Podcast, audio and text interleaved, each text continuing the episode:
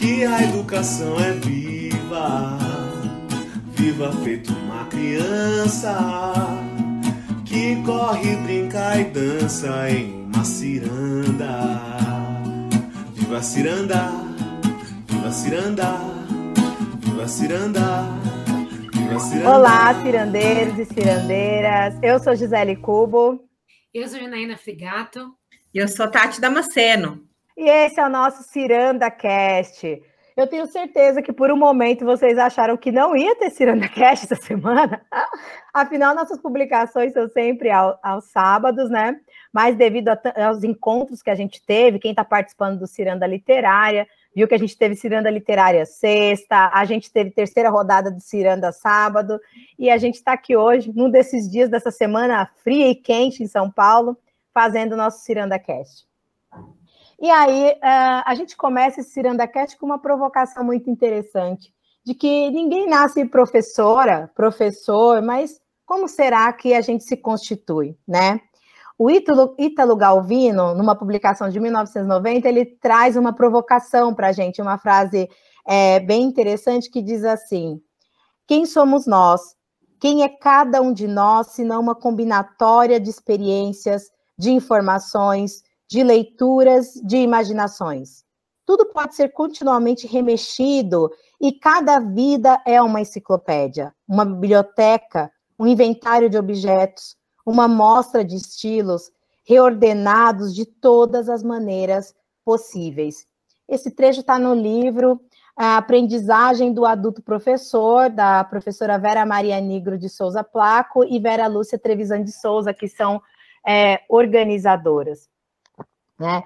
Então, a gente, como professor, não é só na pedagogia, nas licenciaturas, que eu chego ali, faço aquele curso de quatro anos e ok, né? É um espaço, um locus ali de formação, e eu também tenho as formações em serviço, continuada na escola, e que vão me ajudando a, a ir, como eu posso dizer, entrelaçando e ir me constituindo. Mas antes desses saberes pedagógicos, tem tudo isso que está comigo. As leituras que eu fiz, os caminhos que percorri, e que vai me constituindo e dando o, o tom, eu posso dizer, para as minhas descobertas, para as minhas pesquisas na escola enquanto professor, para entender o meu fazer, entender a minha docência e refletir sobre ela. Jana, o que, que a gente pode falar mais sobre isso? Gi, eu acho que você traz algo que é de alimentar importância quando a gente pensa na formação continuada em serviço, que é uma coisa que a gente defende bastante, principalmente porque ela traz essa possibilidade de pensar a prática no cotidiano. Então, nós já, já falamos várias vezes, em vários espaços, que o saber do professor é constituído de muitos saberes. Como assim, Janaína? Né? Então, a gente sabe que tem o saber, como o Tardif fala para a gente, tem o saber acadêmico, que a gente acessa na universidade, tem o saber curricular, que são essas legislações que vão compondo a gente, e que tem o saber da própria experiência. E o saber que mais constitui o professor, é, quando a gente pensa é, da formação em serviço, é esse saber da experiência misturados a esses dois saberes. Isso não acontece de uma hora para outra. Eu acho que a grande questão e nossa grande preocupação quando a gente fala da, da, da, dos tempos de aprendizagens das crianças é também considerar esses tempos de aprendizagens dos adultos.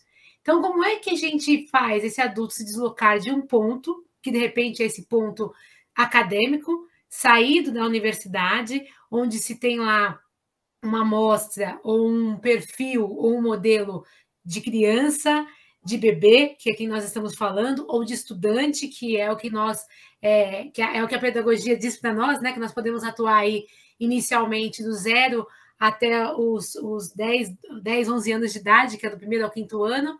Então, como é, primeiro, é, primeiro ao quinto, como é que a gente lida é, com esse modelo que foi nos passado na universidade e quando a gente vai para a escola e se encontra com, esse, com essa escola, a gente descobre que esses modelos não estão lá. Isso só é possível pela formação continuada em serviço. Isso só é possível por essa possibilidade de eu olhar para minha trajetória de experiências acadêmicas, curriculares, quando a gente fala que tem é, legislações, que tem currículo, e olhar para essas possibilidades de experiência. Então, para eu sair de um ponto X e chegar no ponto Y, tem um processo. E é isso que nos interessa, e isso também que nos constitui enquanto professor da infância, que é o lugar que nós estamos falando aqui, mas enquanto professor. Então, quando a gente chama vocês lá no início dizendo é, nós não viramos professores de uma hora para outra, é porque o professor é constituído por todos esses saberes. E como eu sempre dou como exemplo, né?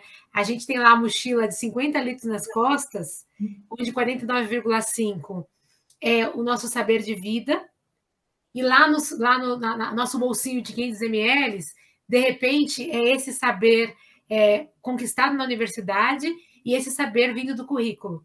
E o desafio do encontro entre adultos e na formação continuada na escola é misturar esse kisuke, que é os 500 ml, nesses 49,5 litros de, de água e de vida que a gente tem. E como é que a gente faz isso se não por essa é, formação continuada que acontece dentro dos espaços da escola? E essa formação continuada exige de nós o reconhecimento dos processos. E eu acho que, é, que são os processos que nos constituem enquanto professor. É, é, é o que mais marca o nosso fazer e o nosso constituir-se enquanto professor. E professor da infância nem se fala, porque a universidade, de forma geral, não fala desse professor que atua nas escolas da infância. Então, onde é que a gente, a gente se encontra com a docência na infância? Na escola da infância. Então, é lá que a gente tem que discuti-la, é lá que a gente tem que buscar é, saberes teóricos e saberes práticos, é lá que a gente tem que unir esses saberes, é lá que a gente se encontra com outros pares seja professor, seja gestor, que vai ajudando a gente a pensar esse fazer do cotidiano.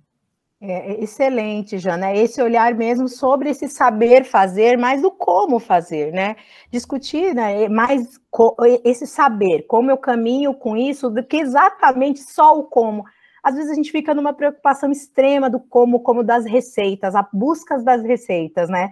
E que é uma grande ilusão eu preciso entender este meu fazer, né? Uma estratégia que a gente também tem destacado muito nas nossas conversas é a tal da homologia de processos, né?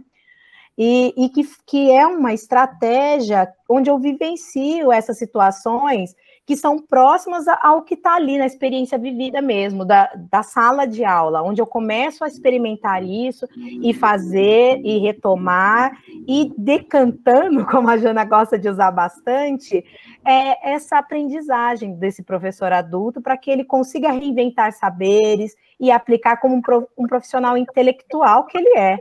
Não é não fazedor de tarefas, mas é alguém que reflete e que faz. E, Tati, o que, que você traz para a gente hoje também? É, Gi, eu acho que essa ideia que você traz desse adulto, né, que e quando você chama para conversa é, essa necessidade que às vezes nós, enquanto adultos, temos de do modelar, né, do, de reproduzir esse modelo, e esse é um processo histórico, e aí quando você chama também é, essa analogia de processo, que é isso, como é que você vai se constituindo e como é que você vê o saber e ressignifica esse saber com aquilo que você traz nessa mochila, né, como coloca a Jana, e como é que você faz essa associação com aquilo que você traz dos bancos das universidades, né, com aquilo que você traz de aporte teórico, e vai ressignificando tudo isso dentro do que é o pensar, o viver, o pulsar aí da escola da infância.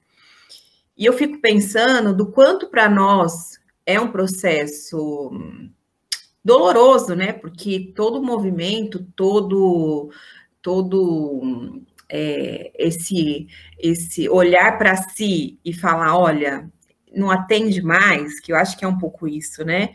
Causa um desconforto. Então, quando a gente olha para o nosso fazer hoje, desse, dessa professora da, da, da, da infância, que. Porque tem duas questões, né? Quando a gente olha para a prática, a gente tenta fazer duas coisas: ou fazer o que fizeram conosco, primeiramente. A gente recorre ao que é seguro. Então, a gente tenta fazer o que fizeram conosco e deu certo. Então, a gente muitas vezes recorre ao que vivemos no nosso tempo de infância. o que eu vivi na EMEI, porque fui uma criança que frequentou é, EMEI da prefeitura, Pérola Baita, inclusive, lá na, prefe... na, na de Pirituba. Então, a gente recorre a isso. Ou, se não, recorre ao que se ouviu na, na, na, na universidade, como a Jana trouxe. E, eu, às vezes, nenhum dos dois dá certo. Verdade. né? E aí, a gente vai recorrer hoje a esses modelos que a Gi trouxe, que também não dão certo. E aí, como é que você faz? Como é que se você, como é que você se constitui nesse novo lugar que você passa a ocupar como um, um pesquisa, uma pesquisadora que traz toda essa bagagem de quem viveu, de quem se apropriou dos conceitos enquanto pesquisadora, estudou, mas enquanto pessoa que precisa ressignificar o fazer. Porque o fazer né, da Tatiane Janaíne Gisele, numa escola da infância, no Campo Limpo, é de uma forma, e um fazer numa escola, talvez, no Brooklyn, da Prefeitura de São Paulo, é uma outra forma, e no, no Butantã, aqui no Parque São Jorge, é de uma outra forma. Como é que você se constitui nesses lugares? Porque a Janaína trouxe que esses fazeres se relacionam diretamente com os sujeitos que estão nesses lugares. Então, esses três exemplos que eu dei é composto por sujeitos diferentes, né? Com trajetórias, memórias diferentes. Então, você precisa se constituir nesse processo. E na última ciranda que nós tivemos, que foi o encontro da rodada no sábado, nós terminamos com uma frase de Paulo Freire que, justa, que justamente falava sobre isso. Não podemos duvidar de nossa prática. Não podemos duvidar que nossa prática nos ensina.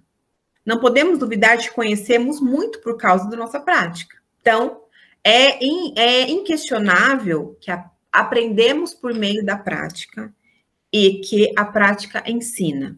É a analogia de processo que a gente destacou muito bem hoje. Por causa da nossa prática, ou seja, não se aprende sem fazer, né?